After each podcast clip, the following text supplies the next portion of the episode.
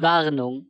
Inhalte dieses Programms, welche existierende Stereotypen auf humorvolle, ironische Weise bloßstellen sollen, könnten fälschlicherweise als sexistisch interpretiert werden. Wer dies nicht richtig einzuordnen vermag, möge sich bitte in den Kommentaren entsprechend äußern.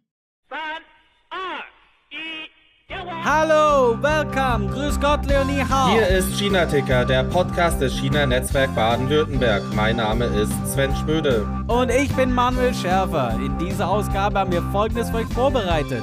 Nach unseren deutsch-chinesischen Alltagsbanalitäten unterhält sich Manuel mit Markus Himmelsbacher vom Lindenmuseum Stuttgart über ein schwieriges Erbe und die Verbindung nach China.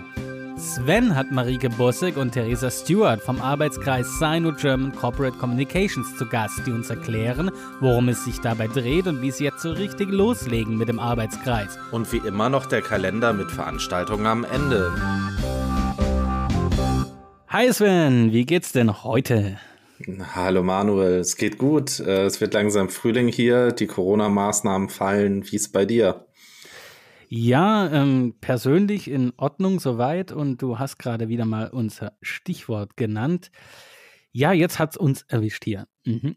Jetzt hat, ähm, also Suzhou, Taizang gehört ja zum größeren Verwaltungsbereich von Suzhou, hat jetzt äh, auch Omikron und, also Omikron weiß ich jetzt gar nicht, also vermutlich Omikron mit einer kleinen Prise Delta noch oder so, aber jetzt seit einer Woche oder so gibt es hier Einschränkungen. Ich mache das jetzt zum ersten Mal mit und bin auch jeden Tag äh, hoch informiert.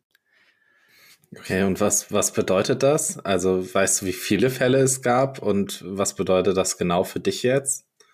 Ja, also man kriegt jetzt hier per WeChat immer wieder so Updates. Das ist jetzt inzwischen schon das 25. Update, das heute um 12 kam. Und da wurde jetzt gesagt, dass gestern am 18.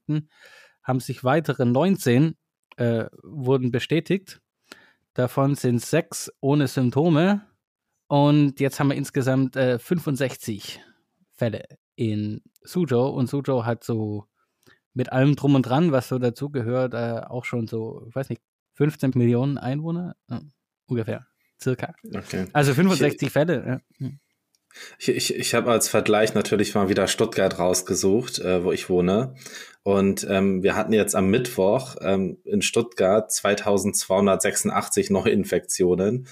Und was auffällig ist, sind die vielen Reinfektionen, also Leute, die sich das zweite oder dritte Mal mit Corona infizieren. Also nur mal als Vergleich. Und ich glaube, wir haben ein bisschen weniger Einwohner als Suzhou. Ja, 2000 ist da schick. Das war jetzt äh, am Tag. Das war am Tag, genau. Und äh, das ist dann eine Inzidenz von 1600. Ich meine, ich weiß gar nicht, warum wir noch diese 100.000er Inzidenz haben, weil eigentlich sind das ja mittlerweile 1,6 Prozent am Tag. Ne? Also da sind wir ja. schon ganz gut dabei. Aber das klingt, äh, klingt auch besser. Irgendwie inzwischen klingt 1,6 Prozent eindeutig besser als irgendwas mit 1000. Ich meine. Äh, ja, aber Zitat vom äh, Stuttgarter Gesundheitsamt, die Kennzahlen zeigten auch in Stuttgart eine Entspannung der Lage an. Es geht in die richtige Richtung. Also du weißt Bescheid. Mhm, mhm. Ich kenne auch Stuttgarter eigentlich nur als sehr entspannt. Also ist toll, was man jetzt hier dann sieht. Ähm, man kriegt dann in dieser App äh, äh, auch eine kurze Beschreibung, wie, wie das eine kleine, also mein Lebenslauf ist kürzer, äh, von jedem einzelnen Infizierten, also wo der wohnt, wirklich. Also nicht, nicht bis ins Zimmer genau, aber äh, schon so ungefähr, in welchem ähm, Wohngebiet er oder sie wohnt und was jetzt zum Beispiel hier ist jetzt der Fall 48, hat am 10. Februar war zu Hause, am 11. ist er, das ist jetzt in der Stadt äh, Zhangjiagang, hm, da ist es da in irgendeinen so Brotladen äh, gegangen. Man weiß jetzt ja nicht genau, äh, den Namen sagen, sagen sie natürlich nicht, deswegen weiß ich jetzt nicht, ob Mann oder Frau. Am 12. wieder zu Hause, also wahrscheinlich eine Frau. am 10. zu Hause und am 12. und am 11. beim Bäcker. Also, das war eine Frau. ja, am 13. Mhm, war sie ah, ja, in einem Restaurant. 14. Äh, okay, äh, in irgendeinem Gartendingens äh, Wohngebiet, irgendwas mit Glas. Ah, bei so einer Glas, die arbeitet bei einer Glas. Er oder sie arbeitet in einer Glasfirma. Mhm. Oder hat Glas abgeholt. Gläser, Verglasungen. Naja, jedenfalls am 17. wurde dann bestätigt, dass ihr PCR-Test oder sein PCR-Test ähm, positiv war. So, das war jetzt äh, Fall 48. Und so kann man sich da durchlesen, wenn man abends, also wenn man die Bibel jetzt schon ein paar Mal durchgelesen hat, kann man sich auch hier so die Fälle durchlesen. Ich vermute, das ist, damit man ein bisschen nachvollziehen kann, ob man da zufällig auch war, zum Beispiel bei dem Bäcker, wobei nicht genau dran stand, äh, um wie viel Uhr. Hm. Ich habe ich hab gestern passend dazu auf Twitter leider gesehen, dass man sich auch zu Hause infizieren kann. Da gab es wohl eine Studie ähm, aus Hongkong von Wissenschaftlern. Die haben in so großen Wohnblocks Hamster? nachgetestet. Nee, nicht, nicht mit den Hamstern und auch nicht mit den Katzen, sondern die haben getestet, wie sich äh, äh, SARS-CoV-2 Aerosole über äh, Toiletten verbreiten, also über in, in Mehrfamilienhäusern. Das können wir ja mal in den Show Notes verlinken. Das ist auf jeden Fall sehr interessante Illustrationen. Das heißt also am besten auch eine FFP2-Maske beim äh, Badezimmerbesuch aufsetzen. Mhm. Äh, das also das vermeidet, das ist ja zum Beispiel die Kunst jetzt, wenn man Installationen und so was, ist ja, man hat da schon gewisse Möglichkeiten, dass man verhindert, dass durch die Toilette Aerosole kommen. Also zumindest in die, in die Richtung, über die ich jetzt vermute, dass man sich anstecken kann. Aber mh, das sind wieder die, die Details, da wird dann gern gespart bei sowas. Ja, was haben wir sonst an Themen? Ach, jetzt wo du gerade Hongkong sagst, ja, ähm, Hongkong, die haben jetzt schon richtige Selbstzweifel. Da gibt es jetzt auch richtig Ärger vom großen Bruder nebenan. Ähm, die wollen ja jetzt da praktisch die Kavallerie schicken. Hat mal irgendeiner, wollte mal die Kavallerie irgendwo hinschicken. Ähm, das machen die jetzt, weil anscheinend Hongkong kriegt es nicht zusammen, kriegt es nicht gebacken. Also, die haben ja jetzt auch schon einige Tausende und ähm, die Krankenhäuser laufen voll und das ist jetzt nicht mehr kompatibel mit Zero Covid. Ja, ich habe da auch so ein paar Bilder gesehen, wo, wo die Leute vor dem Krankenhaus auf Liegen warten mussten. Also das, das sah nicht gut aus. Hoffen wir mal, dass das bald, wie auch immer, unter Kontrolle kommt. Es wäre schön, es wäre schön, wenn man es endlich los wird. Ich meine, wie gesagt, ihr seid ja schon auf dem richtigen Weg. Ihr, für euch wird es jetzt normal. Ja, noch, noch ein Monat. Also wir, wir zeichnen es ja am 19.02. Jahr jetzt gerade auf. Äh, also in einem Monat, äh, beziehungsweise in einem Monat ist der letzte Tag, wo noch die meisten Maßnahmen gelten, wobei es hier in Baden-Württemberg und anderen Bundesländern auch schon teilweise vorgezogen wird.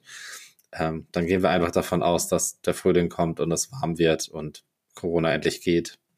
Und unser Landesvater ist gegen den Begriff Freedom Day, glaube ich. Ja, und die meisten Deutschen, ähm, zum Glück. Also, äh, wir müssen auch noch weiter Masken tragen. Also, es ist einfach keine richtige Freedom.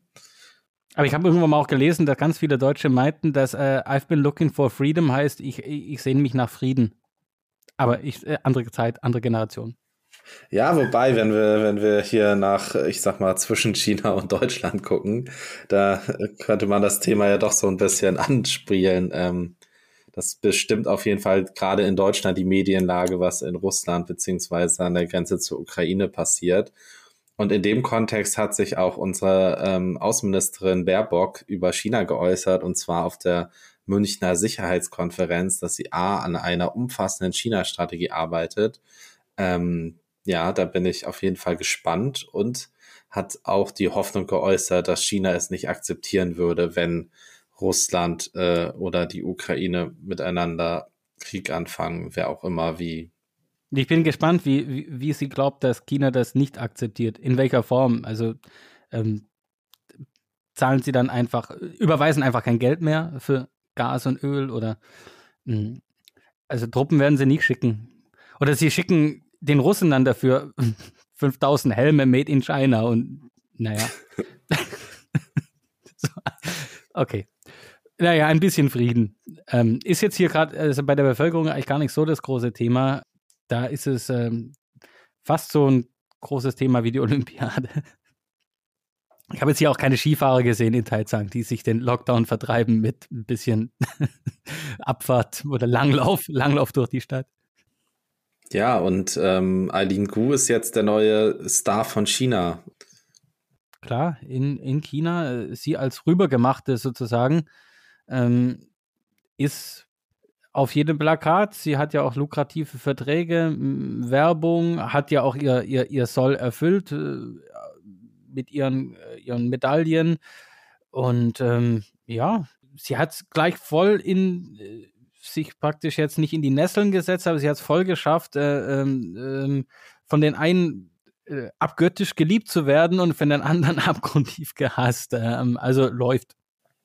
Ja, wie hat sie das gemacht? War das mit der, ähm, ja, wenn das, wenn ihr nicht auf alle Webseiten kommt, holt euch doch ein VPN oder womit hat sie das gemacht? Das, das war zum Beispiel so ein Ding, wo dann manche gedacht haben, mh, sie ist dann vielleicht doch noch ein klein bisschen privilegiert und auch noch nicht ganz so lang. Äh, ja, äh, ja, die, weil die, die Bubble in, äh, für die Olympischen Spiele in Peking, die Bubble ist eine äh, Sonderbubble. Die können ja tatsächlich ins, äh, also praktisch über die Great Firewall ähm, gucken, hüpfen und sich da, denen fällt es gar nicht so auf. Aber ähm, ihr Publikum, die natürlich dann auch mal in ihren äh, App Store geguckt haben und gemerkt haben, hm, wenn ich da VPN eintippe, dann gibt es gar keine Ergebnisse. Die haben sie dann erinnert und gesagt, irgendwie hast du ein anderes Telefon. Woher nur? ja, äh, aber es ist doch auch immerhin eine der schöneren Geschichten dieser Olympischen Spiele mit ihr und äh, ja, vielleicht kommt da ja so ein bisschen, ähm, ich sag mal, mehr Internationalität rein wieder in das Ganze. Ja, äh, Vorteil für sie ist natürlich ganz klar, dass sie äh, von Amerikanern ähm, praktisch ähm, äh, trainiert und äh, gezüchtet wurde, mehr oder weniger. Ähm, da hat sie jetzt zumindest keinen Dopingskandal äh, am Hals. Und, und sie musste auch gar nicht weinen. Es gab irgendwo, gab, äh, auf, auf Twitter oder irgendwo gab es so ein kleines Video, wie sie mit ihrer Mutter in so einem Taxi sitzt. Das war ein Ausschnitt, glaube ich, aus einer äh, CCTV-Dokumentation. Und da fahren sie so äh, auf der Autobahn oder in so einer Straße am Tiananmen-Platz vorbei. Äh, und dann fragt ihre Mutter noch so, guck mal, wer ist denn das da auf dem Foto, auf dem Bild da, äh, über, ja, über dem Tiananmen, äh, ja, dieses Ding da, Tor. Äh, und dann meinen sie ganz begeistert, ah, das ist doch Mao Zedong und so. Und, und das fanden alle ganz süß. Also alle CCTV-Schauer und bei Twitter fanden das jetzt, also der Begriff Useful Idiot fiel einige Male. wo du, wo du gerade weinen gesagt hast, ähm, wie kam denn das Thema mit der russischen Eiskunstläuferin, die geweint hat, ähm, an in China? Also wie waren da die Reaktionen? Da hat man jetzt auch nicht viel gehört. Äh, ich habe gelesen, weil ich schaue ja auch nicht den ganzen Tag Olympiade, dass wohl auf CCTV selber äh, das gar nicht erwähnt wurde. Also es wurde, sie wurde auch vorgestellt schön als ähm, irgendwie Champion von dies und hat dort und das und was gewonnen, aber russische Meisterin und was weiß ich, aber wurde einfach weggeschwiegen. Die ist praktisch mit weißer Weste oder weißem Kleid okay. oder Tütü oder keine Ahnung, ist sie aufs Eis und ja, was dann passiert ist, und das hat man ja auch mitgekriegt, also das ist natürlich schon ähm, unschön. Und, und das erste Mal auch, dass ich finde, dass, dass, dass der Bach, unser Bach, ähm, dass das erste Mal so ein bisschen menschlich rüberkam. Also äh, er ist ja auch ein bisschen wegen Menschenrechte und so, steht er ja in der Kritik und so, aber jetzt hat er endlich mal seine äh, Menschlichkeit gezeigt, gemeint, dass er ja hofft, dass er, also er war da, er hat ja irgendwie von Kälte gesprochen oder dass es sehr kalt war, wie, wie sie da von der Trainerin und so. Ähm, also der Bach hat jetzt wieder, hat schon ein bisschen was fürs Karma wieder getan, glaube ich, mit der Aussage. Ja, ist natürlich trotzdem äh, eine Tragödie, das Ganze. Hoffen wir mal, dass die da irgendwie mit äh, das Ganze richtig verarbeitet bekommt die nächste Zeit. Hast du, kennst du die ganzen alten James Bond-Filme? Bist du ein James Bond-Gucker? Hat es dein Vater mal mit dir angeguckt früher oder so?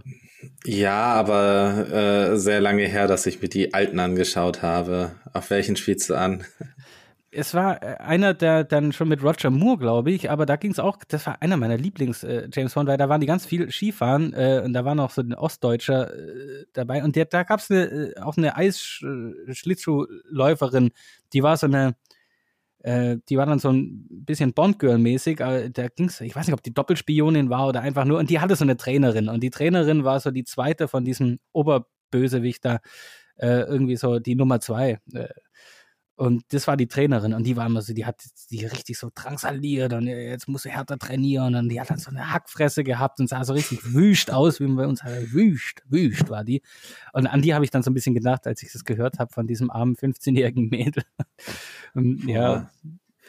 Welcher war okay. das denn? War das in, in, in tödlicher Mission oder so? Boah, das oh, ist ich, zu lange her. Auch völlig vergessen, her. wie die auf Deutsch heißen, weil ich habe die dann nochmal komplett, als ich nach China bin, habe ich die auf raubkopierten DVD, die kompletten James Bond bis damals, als so als Set gekauft. Äh, die gingen alle, ähm, das war, war bis, äh, weiß nicht, was da 2002 oder so äh, war. Also den, den Golden, äh, wie, wie heißt denn das? Ähm, mit dem äh, Casino Royale äh, gab es da noch nicht oder war gerade raus. Also der war noch nicht drin aber alle noch mit äh, davor, inklusive Pierce Brosnan, äh, waren drin.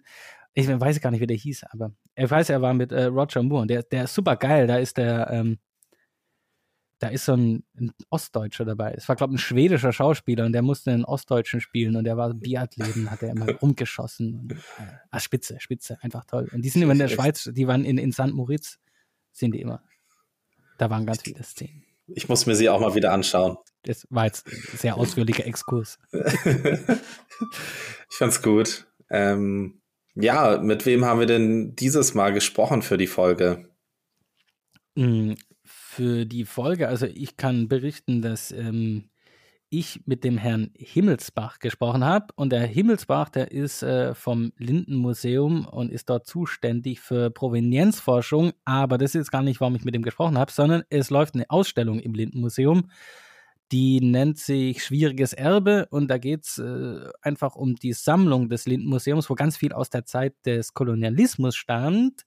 Und China, Deutschland, Kolonialismus, da war doch was. Aha, Qingdao und der Boxerkrieg. Und weil das ein großes Kapitel in der Ausstellung ist, habe ich mich mit ihm darüber unterhalten, was es da zu sehen gibt und was man denn so, ja, da erleben kann und über die Geschichte. Ich habe mit äh, Theresa Stewart und äh, Marike Bossek gesprochen. Die beiden sind die Leiter des Arbeitskreises Sino-German Corporate Communication beim CNBW und gehen sozusagen schwierige Themen im Zusammenhang zwischen Deutschland und China an.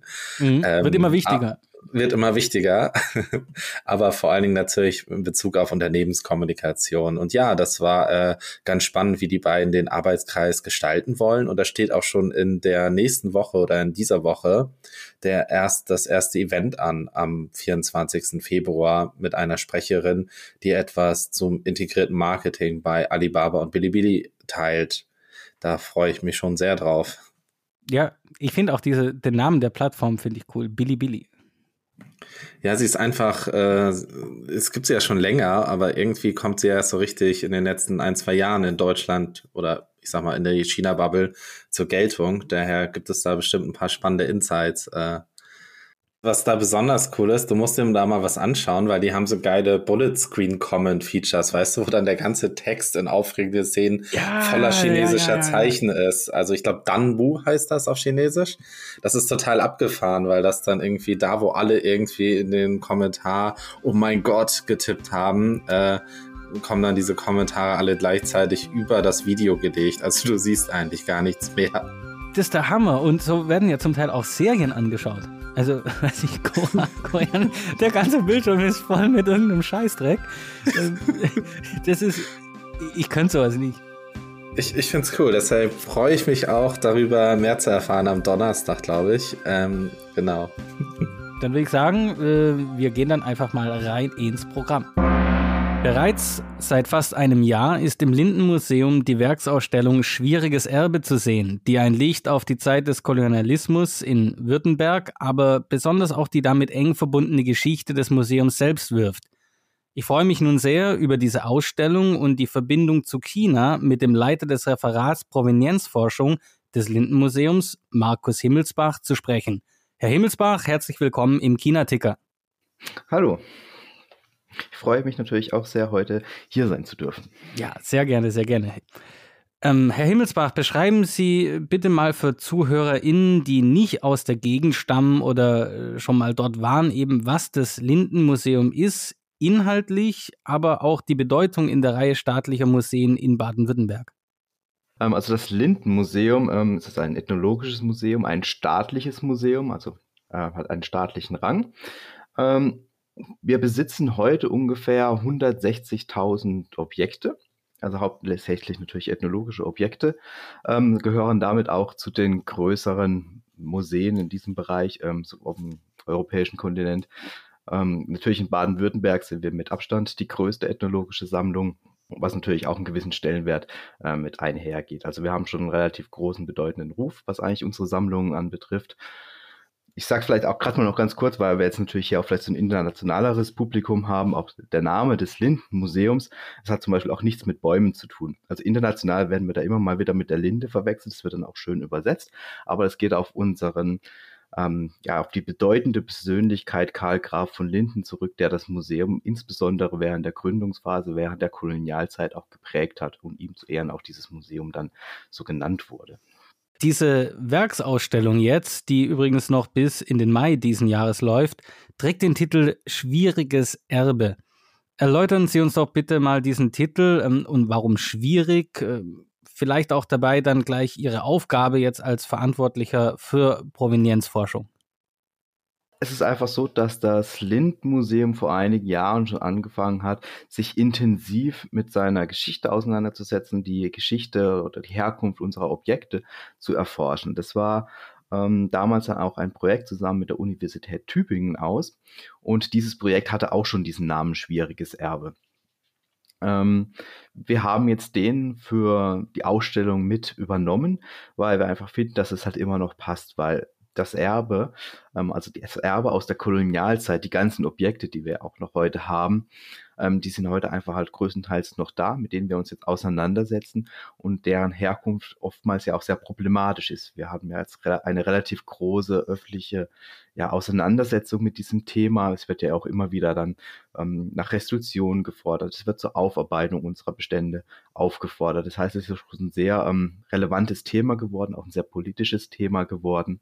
Und wir wollen damit einfach noch sagen, ja, wir setzen uns auch mit diesem Erbe auseinander, also mit unserer eigenen Geschichte auch, weil das Museum ist einfach ein Kind des Kolonialismus. Es wurde während der Kolonialzeit gegründet, hat maßgebliche Sammlungsbestände während dieser Zeit ähm, erhalten und ähm, daher einfach auch diese Betonung auf schwieriges Erbe. Das Erbe bezieht sich dann jetzt äh, hauptsächlich auf die Objekte, dass die unter schwierigen Umständen erworben sind. Aber ich meine, äh, Sie haben ja auch schon ein bisschen angerissen, dass ähm, das ganze Museum hat ja äh, seinen Ursprung oder seinen Sinn und Zweck jetzt gar nicht mal primär im, ich sag mal, Ausstellungsobjekte ansammeln. War das so? Ähm, genau, das, also die Ursprünge waren nämlich eine ganz andere. Ähm, es wurde 1882 wurde ein Verein gegründet. Dieser Verein nennt sich ähm, Württembergischer Verein für Handelsgeographie und Förderung deutscher Interessen im Ausland.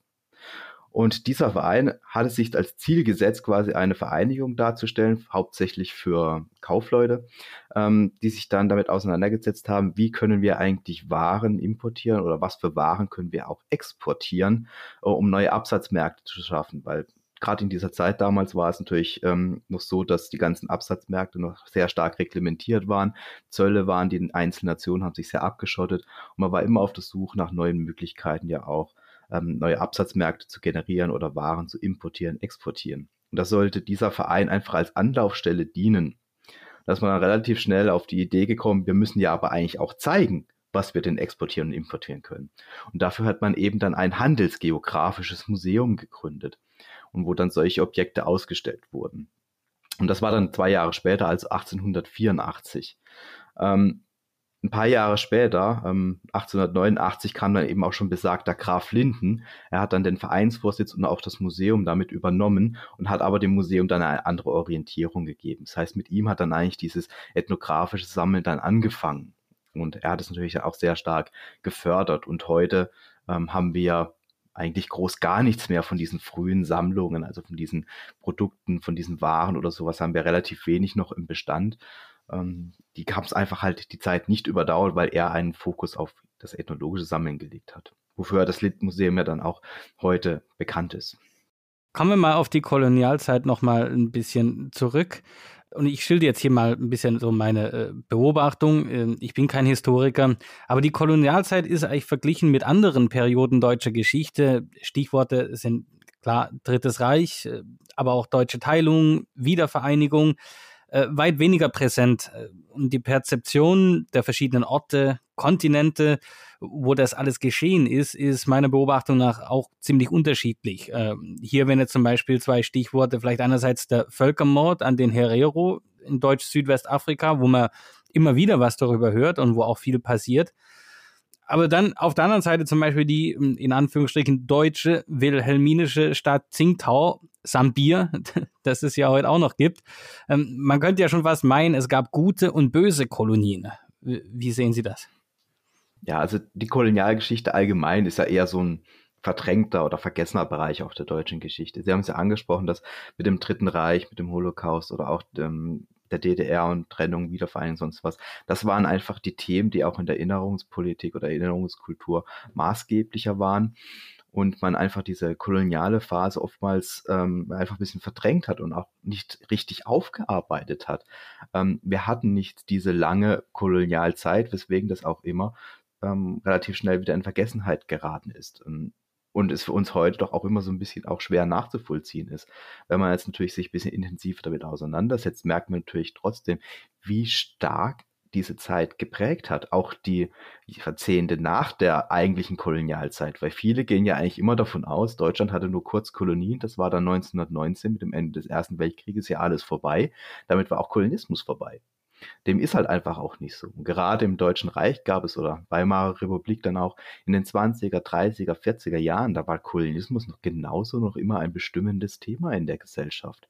Nur ist es, hat es halt nicht geschafft, diesen äh, Übergang dann auch in Einzug zu halten in die Erinnerungskultur, weil die anderen Themen halt äh, überlagert haben. Das hat sich jetzt erst in den letzten Jahren halt wirklich doch dramatisch geändert. Wobei wir natürlich auch, wie Sie es auch gerade noch angesprochen haben, unterschiedliche Wahrnehmungen haben. Der Diskurs wird ja doch sehr stark auch immer noch von Afrika geprägt. Also ich merke es auch bei meiner Arbeit auch immer als Provenienzforscher, dass ich fast immer halt mit Afrika konfrontiert werde. Das heißt, man assoziiert Kolonismus irgendwie automatisch mit, ähm, mit, äh, mit Afrika. Genauso wird es auch immer, ich sag mal, im Generellen noch sehr oft sehr positiv wahrgenommen, auch so ein bisschen romantisiert, so nach dem Motto, ja, das war dann wie so eine Abenteurerzeit, man ist da halt dann in den Dschungel gegangen, das war so Entdeckungstour oder sonst was. Oder auch in der Südsee dann, da hat man natürlich diese Südseeträume, das wurde ja auch richtig romantisch halt dargestellt, so paradiesisch. Ähm, da ist man ja mit einem ganz anderen Topos rangegangen und das hat sich ja dann auch noch so ja, aufrechterhalten in der folgenden Zeit. Äh, wir haben ein ganz klares Verständnis dafür, dass natürlich das Dritte Reich und mit dem Holocaust, das ist ja etwas Furchtbares gewesen, aber eben auf den Kolonialismus umgemünzt ist diese Erkenntnis halt, sage ich mal, erst jetzt noch im Entstehen. Wir haben jetzt natürlich immerhin schon mal äh, so weit bekommen, dass wir auch diesen Genozid in Deutsch-Südwestafrika natürlich anerkennen. Aber viele andere Bereiche sind halt oder Regionen sind de dennoch etwas unterm Radar. Also ich sage jetzt mal Deutsch-Neuguinea, Ozeanien, das kommt jetzt langsam auch, aber hat trotzdem auch immer sonst eine relativ untergeordnete Rolle gespielt. Und ich sage jetzt mal China eigentlich noch weniger. Also zumindest halt in der öffentlichen Wahrnehmung. Bei China ist sehr interessant, dass äh, in der Zeit vor der Pandemie, wo man eben noch nach China reisen konnte, war äh, Qingdao ja eigentlich ähm, ein ein Must-Go als Deutscher. Und ich denke schon, dass es da so ein bisschen äh, ein, ein, ein, Stolz gab. Also mm, es wurde auch oft hier erzählt, ähm, dass ganz lange noch die äh, Kanalisation von Qingdao praktisch die beste in ganz China war, noch bis äh, weit äh, nach der Staatsgründung des jetzt heutigen der Volksrepublik. Ähm, äh, da hat man schon gemerkt, die äh, Leute da mit Stolz drüber reden. Aber der ganze Hintergrund, was überhaupt, ähm, wie es dazu kam, dass man überhaupt diese Konzession bekam, also das war ja jetzt nicht ähm, wirklich eine große Verhandlung, sondern das war mit der Kanone auf der Brust. Ähm, das ähm, ist nicht so präsent eigentlich. Nee, das da gebe ich Ihnen vollkommen recht. Die Hintergründe sind sehr oft nicht bekannt. Und ich meine, so wie Sie auch gerade angesprochen haben, auch dieser Stolz, ich meine, so wurde das damals ja auch angelegt. Ich meine, es wurde ja immer dann firmiert als Musterkolonie. Man hatte da ja auch ganz große Ambitionen dabei. Also ähm, da kann man das schon verstehen. Aber es ist bei vielem so, dass einfach die Hintergründe ähm, nicht bekannt sind oder einfach halt, ja, wenn nicht bekannt sind, nicht vielleicht, vielleicht auch nicht gewollt sind, auch diese zu wissen. Also das ähm, spielt da auch immer noch eine Rolle. Wenn wir jetzt mal die Ausstellung anschauen, ähm, können Sie uns ein paar der Stücke jetzt aus China äh, beschreiben? Das ist ja ein Teil der Ausstellung, die wir da eben sehen können. Was ist denn so Ihre Hitliste? Was sind die Stars oder die Publikumslieblinge von den chinesischen Objekten in der Ausstellung? Mhm. Also wenn wir in den Bereich reingehen, also das, das Themenmodul beschäftigt sich mit kolonialer Gewalt, mit, ähm, wir haben uns dann halt eben für den Boxerkrieg entschieden. Und ähm, dieser Themenbereich beginnt auch mit einem kleinen Objekt. Wir haben eine große Vitrine, in der man eine kleine Buddha-Figur sehen kann. Und ähm, das ist eine Buddha-Figur, von der wir wissen, dass die auch während des Boxerkrieges geplündert, geraubt wurde. Also da schreibt auch der Sammler ganz unverblümt in seinen Briefen, dass er bei seiner Mission zur Vernichtung des Heidentums Tempel geplündert hat, diese Buddha-Figuren weggenommen hat. Das ist schon sehr direkt, ja. Genau. Naja, er formuliert immerhin weggenommen, aber in dem Kontext ist natürlich eindeutig klar, dass er diese geplündert hat. Ähm, aber das war damals ja auch nichts, was man eigentlich groß verheimlicht hat. Also das da war jetzt nicht so, dass das dann irgendwie ein Makel oder sowas war. Und ähm, diese Figur steht halt ähm, für zwei Geschichten, sage ich jetzt mal. Zum einen halt für diese ganze koloniale Gewalt, weil er selber schreibt, dass er dort in diesem Krieg war. Er schreibt halt auch, dass er da geplündert hat. Und in einem Nebensatz, muss sich mal vorstellen, in einem Nebensatz sagt er halt auch, dass diese Figur den Kopf verloren hat. Also der ist irgendwie abgebrochen und sagt dann halt, dass ja, diese Figur hat den Kopf verloren, wie viele Chinesen hier gerade auch. Also so in einem Nebensatz werden diese Zehntausenden von Toten während des Krieges halt abgetan, weil einfach diese Gewalt da komplett ausgeklammert wurde. Das klingt schon krass. Da, das würde man noch nicht mal in einem Rambo-Film so ja. erwarten. Wobei die Buddhas ja auch später dann noch Köpfe verloren haben, aus anderen Gründen. Genau. Er hat nicht geschrieben, warum er den jetzt verloren hat, ob es ihm runtergefallen ist oder ob es während des Plünderns passiert ist. Keine Ahnung, das wissen wir jetzt nicht. Ähm, aber das, die andere Perspektive auf dieses Objekt ist halt auch aus museumsgeschichtlicher Perspektive. Ich habe ja vorhin auch am Anfang gesagt, dass es ein Verein war, der das Museum gegründet hat, aber ich habe das Museum als staatliches Museum vorgestellt. Bis 1973 war das Museum noch privat und bis dahin hat es auch Objekte munter verkauft. Unter anderem halt sämtliche andere Buddha-Figuren, die ähm, auch von diesem Sammler ans Museum kamen. Nur diese eine, die den Kopf verloren hat, haben wir heute halt noch. Und ich vermute halt einfach, diese ist beschädigt. Die hatte auch nicht mehr den Wert, dass man sie eintauschen oder verkaufen konnte. Gibt es noch weiteres ähm, an, an Objekten, zum Beispiel vielleicht auch Gemälde oder ähm, Kalligrafie? Das jetzt nicht. Also wir haben, also wir haben das Boxerkriegsmodul ist eigentlich relativ groß. Wir haben da noch mehrere Sachen. Wir haben zum Beispiel auch noch, wenn es um das Thema geht, der öffentlichen Wahrnehmung um des Boxerkrieges, haben wir mit Karikaturen gearbeitet, weil bei uns ist es auch in der Ausstellung so ein Ansatz, auch Kolonismus ja ins Hier zu holen, also in das geografische Hier zu holen, ähm, ist lokal zu verorten und immer auch einen regionalen Bezug herzustellen. Und es gab halt in Stuttgart einen Verlag, den Dietz Verlag, der die Satirezeitschrift Der wahre Jakob herausbrachte. Und in dem gab es dann halt auch immer wieder Karikaturen, die dann auch diesen Boxerkrieg oder auch die ganze Ausbeutung, das koloniale System halt angeprangert haben. Und da zeigen wir dann noch einfach mal auf, ja, dass es halt damals ja auch schon kritische Stimmen gab. Wir haben aber auch noch ähm, zwei größere oder auch bedeutendere Objekte. Und zwar gab es ja nach dem Boxerkrieg das sogenannte Boxerprotokoll, ähm, was man ja auch als Sühnemission dann bezeichnet, weil eine chinesische Delegation unter Prinz Chung ja nach Berlin reisen musste und sich für den Krieg entschuldigen musste beim deutschen Kaiser. Und in dem Zuge haben die auch mehrere Objekte dabei gehabt. Ähm, diese wurden dann an Museen verteilt.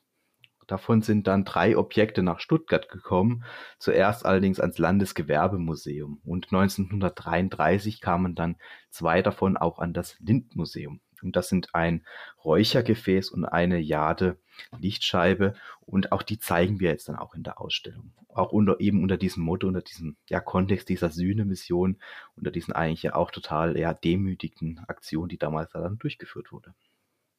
Ja, ich musste gerade dran denken mit dieser Sühne-Mission und so weiter, was ähm, ich, der ich jetzt zum Beispiel äh, in China lebe, was, was einem im Ausland äh, nie zu eigen wird, ist dieses Gefühl, ich gehe mal in ein Museum, zum Beispiel in China, und finde dort Stücke, die äh, bei unserer Geschichte eben nicht so lief, die äh, praktisch aus Deutschland, ich nenne es mal, geraubt mhm. wurden. Ja? Ähm, ja. So ein, das Gefühl kennt man nicht als Deutscher, weil es das gab es eigentlich nicht auf der Welt irgendwo. Das, ähm, mhm. Ja, Sie wissen, was ich meine. Ja. Äh, da würde mich einfach nur interessieren, ähm, äh, hatten Sie bewusst schon mal gemerkt, gibt es chinesischstämmige Besucher vielleicht? Äh, gibt es irgendwie Reaktionen oder auch allgemein positiv, negativ? Wie wird das ähm, wahrgenommen, so ein bisschen das ganze Thema, diese, ja, dieses schwierige Erbe? Ähm, es wird, also generell wird es natürlich alles sehr kontrovers gesehen. Also wir haben doch schon sehr also bei meinen Führungen kriege ich das immer so ein bisschen mit, dass es da auch sehr konträre Meinungen dazu gibt, auch in der Auseinandersetzung mit diesem ganzen Thema. Ähm, es ist jetzt allerdings jetzt nicht so, dass mir bekannt wäre, dass wir jetzt große ähm, Besuchermengen, sage ich jetzt mal, ähm, von chinesischstämmigen Personen haben. Darüber ist mir jetzt nichts bekannt, kann da jetzt also quasi auch jetzt kein konkretes Feedback geben, was da vielleicht angemerkt wurde.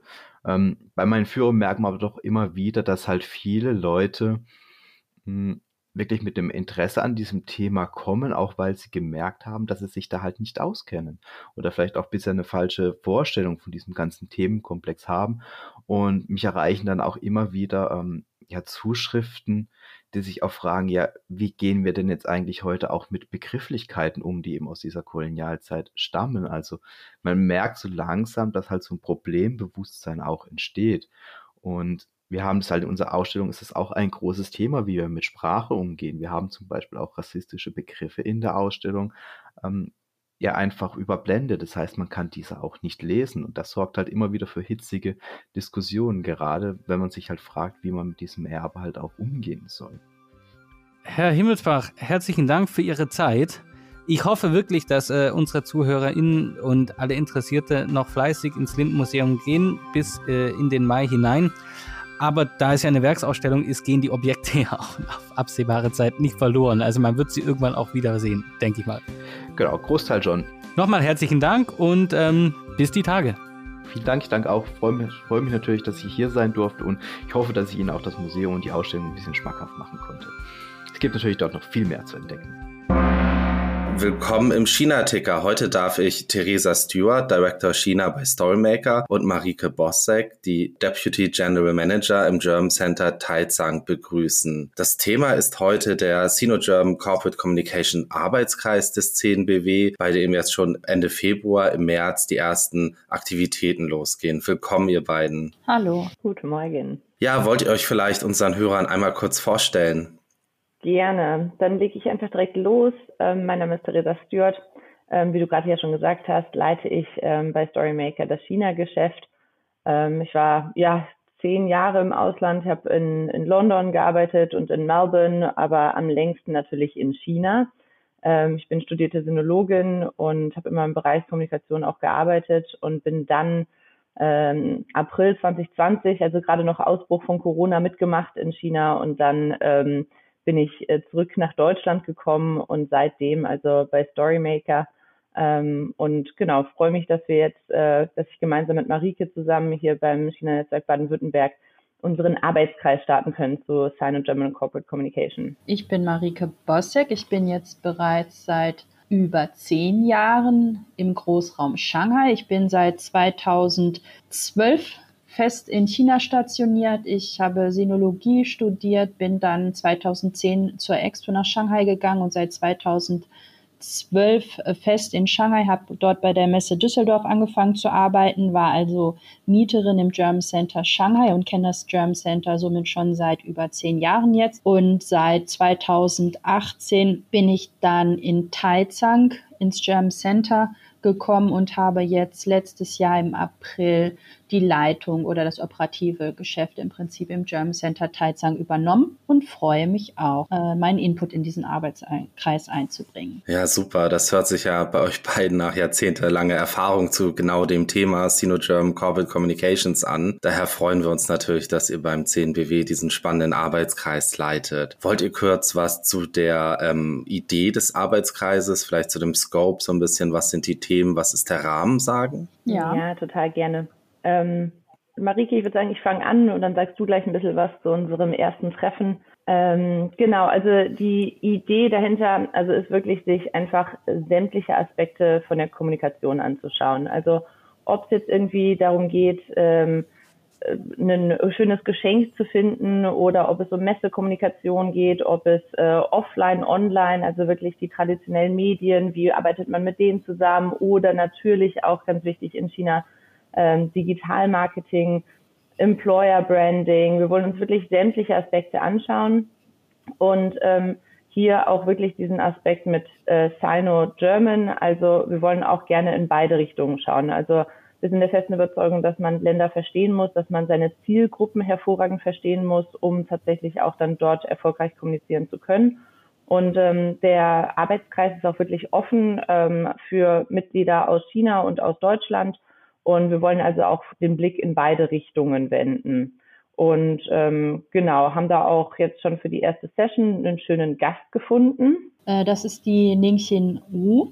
Die kenne ich aus meiner ja, Arbeitszeit bei der Messe Düsseldorf. Die Ning Xin ist äh, Chinesin. Sie ist äh, in, zum Studium nach Düsseldorf gegangen, war lange in Deutschland, hat dann bei der Messe Düsseldorf angefangen, ja, ihre Karriere oder Ausbildung zu starten und ist dann relativ schnell als Direktorin und als Vermittlerin zwischen Deutschland und China nach Shanghai versetzt worden und dort haben wir gemeinsam äh, eine ja, die Tochtermesse der äh, Weltleitmesse in äh, China aufgebaut. Und als sie dann sechs Jahre bei der Messe Düsseldorf in Deutschland sowie in Shanghai gearbeitet hat, hat sie als Expert PNO Marketing nach Hangzhou zu Alibaba gewechselt. Dort war sie insbesondere für Integrated Marketing zuständig und in 2021 hat sie dann nach Shanghai zu Bilibili gewechselt. Bilibili ist ja eine Plattform, die ähnlich wie YouTube ist. Und dort war sie zuständig dafür, ähm, Stars zu vermarkten. Also sie hat wirklich eine umfangreiche Erfahrung im Bereich Marketing,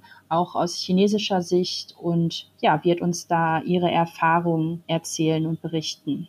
Und ich möchte auch noch äh, kurz was zu dem Konzept selbst sagen, was halt gerade im, im Hinblick auf China wichtig ist. Und Theresa und ich waren ja beide wirklich lange oder sind lange Zeit in China unterwegs, auch im Marketing, dass wir halt oft auch merken, dass viele Partner in Deutschland den Markt total unterschätzen oder auch die Wichtigkeit, sich auf das chinesische Marketing einzulassen, besonders unterschätzen, weil wenn, wenn ein Unternehmen international unterwegs ist, vielleicht auch in den USA oder in anderen europäischen Ländern, dann können halt viele Marketingkanäle einfach mit den gleichen Materialien bespielt werden. Und das ist in China einfach nicht der Fall. Und da müssen viele Unternehmen wirklich darauf sensibilisiert sein, um, um sich auf diese Andersartigkeit des Marktes auch einstellen zu können.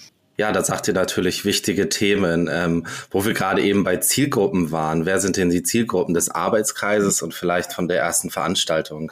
Richtet sich das mehr an die Leute, die operativ dort im Marketing tätig sind? Äh, Theresa, du hattest gerade Geschenke etc. erwähnt. Oder hat es auch eine ähm, vielleicht strategische Ebene, wie du gerade ausgeführt hast, Marike, weil es ja dann doch vielleicht nicht ganz so einfach ist, dass Bilibili einfach nur das YouTube von China ist? Also ich würde sagen, wir sind zielgruppenmäßig gar nicht eingeschränkt. Jeder, der Interesse an dem Thema hat, jeder, der mitarbeiten möchte, der Input hat, Ideen hat, kann gerne an dem Arbeitskreis teilnehmen. Das geht halt wirklich von strategischen Ideen bis auch zu ganz praktischen genau. Ideen hin. Von daher würde ich jetzt mal sagen, ist der Teilnehmerkreis überhaupt nicht begrenzt in irgendeiner Form.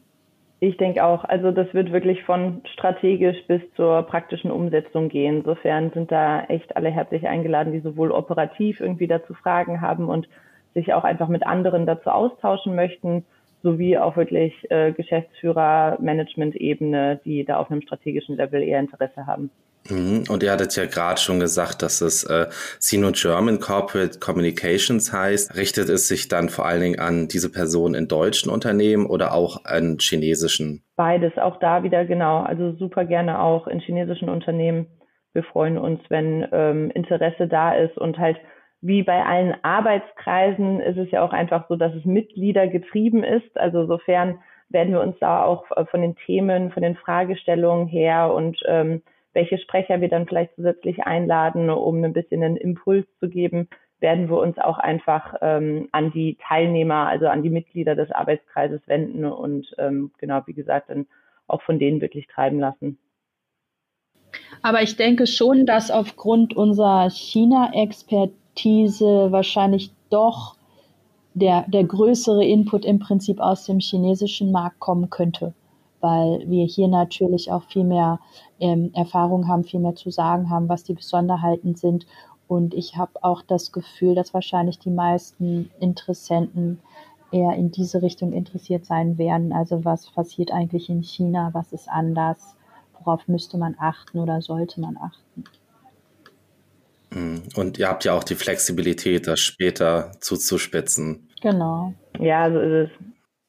Ja, ihr beiden habt ja sehr lange Erfahrung und wie ihr gerade schon gesagt habt, das ist natürlich super wichtig, dass man sich jeweils auf die lokalen Märkte anpasst in der Kommunikation. Was sind denn aus eurer Meinung ähm, vielleicht jetzt auch anders als die letzten zehn Jahre aktuell die Themen, die besonders Herausforderungen für deutsche Unternehmen in der Kommunikation in China darstellen?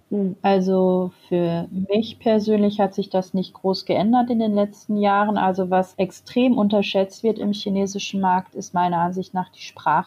Also ich treffe halt viele Unternehmen, auch Mieter von uns, die jetzt ihre WeChat-Plattform äh, bespielen möchten und sagen, ja, la, fangen wir halt mit Englisch an. Es funktioniert hier nicht, liest sich fast keiner durch. Also die Sprache wird meiner Ansicht nach extrem unterschätzt, wie wichtig das ist. Und halt auch die Art, mit dem Publikum zu kommunizieren. Also chinesisches Marketing ist meiner Erfahrung nach viel spielerischer, viel schneller, viel lustiger, auch ein bisschen niedlicher, um die Leute dann halt auch zu erreichen und die Leute auch zu animieren, das auch privat über ihre WeChat-Plattform zu teilen. Also dieses Business und Privat ist in China einfach vollkommen verschwommen oder ineinander integriert, was ja in Deutschland eigentlich nicht so ist. Genau, also da sagt Marike schon sehr, sehr gute Punkte. Ähm, und was ich denke, in den letzten zwei Jahren natürlich ähm, äh, Schwierigkeiten für viele Unternehmen gebracht hat, sind natürlich die Reiseeinschränkungen.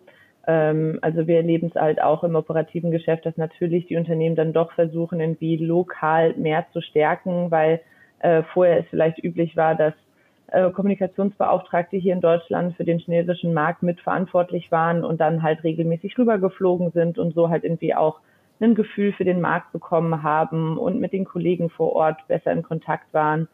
Und das ist halt alles momentan überhaupt nicht möglich. Das kennen wir alle, die im China-Bereich arbeiten. Und das bringt natürlich schon viele Schwierigkeiten mit sich.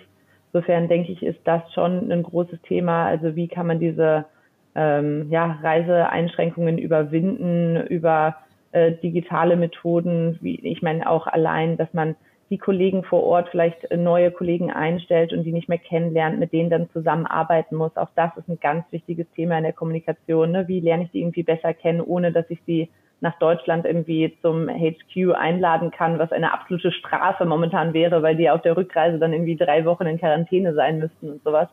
Insofern denke ich schon, dass das so neuere Themen sind. Und ähm, ja, die altbekannten Themen sind definitiv nach wie vor, dass die chinesische Kommunikationswelt halt komplett anders ist. Also die komplett anderen Plattformen, die man dort benutzen muss, dass man halt kein äh, kein Twitter und kein Facebook und äh, jetzt auch kein LinkedIn und nichts benutzen kann, sondern halt sich wirklich auf den lokalen Plattformen bewegen muss. Vielen Dank für die Einschätzung. Also viel zu tun für euch im Arbeitskreis. Ähm, ihr habt gerade schon ja die erste Veranstaltung angekündigt. Ähm, wann ist die denn und wo kann man sich dafür anmelden? Am 24. Februar von 8.30 Uhr bis 10 deutsche Zeit und 15.30 Uhr bis 10 Uhr chinesische Zeit wird die erste Session mit ja, unserer Gastrednerin Ningxin Wu stattfinden. Und anmelden kann man sich einfach per E-Mail, indem man sich für den Arbeitskreis anmeldet. Die E-Mail-Adresse habe ich jetzt gerade nicht im Kopf. Die nehme ich dann in die Shownotes auf jeden Fall auf. Ähm, da können sich die Zuhörer dann einfach anmelden. Ja, ich danke euch beiden für das spannende Gespräch und bin wirklich gespannt, was ihr im Arbeitskreis auf die Beine stellt. Und ja, ich denke, dass wir uns da wieder hören werden im China-Ticker, um die äh, nächsten Veranstaltungen und Fortschritte zu besprechen. Und ja, ich bin auch wirklich gespannt, wo die thematische Reise dann uns als nächstes hinführt. Danke euch. Ja, auch Ende Februar, Anfang März gibt es wieder spannende Veranstaltungen im China-Netzwerk Baden-Württemberg und bei unseren Partnern und Mitgliedsunternehmen. Den Auftakt macht Ningxin Wu als ähm, Session 1 vom 10BW Arbeitsgruppenkreis Sino-German Corporate Communications und zwar an diesem Donnerstag, dem 24. Februar um 8.30 Uhr spricht sie zu Integrated Marketing Insights vom Alibaba und Bilibili, wo sie gearbeitet hat. Weiter geht es dann am 8. März mit dem 6. 10BW Business Talk live aus China. Klimaziele, Umweltschutz und Geschäftschancen. Ebenfalls um 8.30 Uhr. Und auch bei unseren Partnern gibt es wieder spannende Veranstaltungen. So hat zum Beispiel das Konfuzius-Institut an der Universität Heidelberg am 24. Februar ein Event um 18 Uhr zur Rezeptionsästhetik chinesischer Videospiele, ästhetische Darstellung Video- und Computerspielen. Am 25. Februar übernimmt die IHK Stuttgart mit einem ganztägigen Seminar zum Thema Compliance im Export, Anforderungen an die betriebliche Exportkontrolle. Am 1. März gibt es bei ESG Network ein weiteres Rechtsthema zum Thema Lieferkettengesetz, die chinesische Perspektive um 10 Uhr. Am 2. März ähm, gibt es von der Arbeitsgemeinschaft Deutscher Chinesischer Gesellschaften e.V. eine Veranstaltung 19.30 Uhr bis 20.30 Uhr zum Thema Chinas Wirtschaft im Umbruch, nationale Herausforderungen und internationale Konflikte. Auch am 2. März gibt es beim China Forum Bayern eine Frühstücksveranstaltung um 8.30 Uhr zum Thema Zwischen Spitzensport, Corona und Menschenrechten, Rückblick auf die Olympischen Spiele in Beijing 2022. Auch am 2. März gibt es beim CMS eine Veranstaltung zu Navigating the New Covid Employment Landscape in China und Singapur. Storymaker hat am 3. März eine Veranstaltung zum Thema Expert Bytes, erst tun, dann reden, wie Nachhaltigkeit zum Erfolgsfaktor wird. Auch am 3. März gibt es von der IHK Region Stuttgart eine Veranstaltung zum Thema Bietet der Automobilmarkt Chancen für deutsche Unternehmen in ASEAN. Am 8. März gibt es eine Veranstaltung zum Thema Wein, Putaojiu, Weinkultur in China. Die Veranstaltung findet in Mainz statt von 18 bis 19 Uhr, auch von der Arbeitsgemeinschaft Deutsche China-Gesellschaften. Auch am 8. März gibt es vom Konfuzius-Institut an der Universität Freiburg eine Veranstaltung zu Wirtschaft und Humanismus, die Stiftung Pfrang und ihre Geschichte. Die Anmeldung zu den Veranstaltungen und weitere Informationen findet ihr wie immer auf dem Veranstaltungslink in den Shownotes. Ja, gut, da hatten wir jetzt ja äh, wieder einiges beisammen. Worauf freuen wir uns jetzt äh, in den nächsten zwei Wochen für die nächste Folge? Auf die Paralympics erstmal.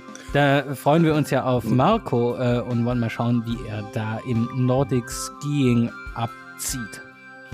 Ja, ich denke auch, dass leider uns die Pandemie weiter begleiten wird. Ich bin mal gespannt, ob du dann im kompletten Lockdown hockst, Manuel. Ähm, ja, und bei uns steht auf jeden Fall in der Zwischenzeit äh, Karneval, Fastnacht etc. an. Und da ist es auch noch, glaube ich, nicht ganz sicher, wie viel stattfindet. Beziehungsweise erst hieß es, alles ist nicht möglich, verboten. Äh, aber da jetzt gerade gelockert wird, bin ich mal gespannt, was dann doch erlaubt wird. Vielleicht findet ja der rheinische Karneval dann in äh, München statt, weil äh, der Söder ist ja ganz auf der Öffnungslinie. so wäre auch mal ein Novum eigentlich, oder? Team Freiheit, meinst du? Ähm, das hat er echt gesagt, ne? Er ist Team Freiheit, aber auch Team Vorsicht. Vorsichtige Freiheit. Das klingt ja schon fast wie chinesisch. okay, alright. Also macht's alle gut und ähm, du auch, gell? Ja, bis zum nächsten Mal. Ciao. Ciao.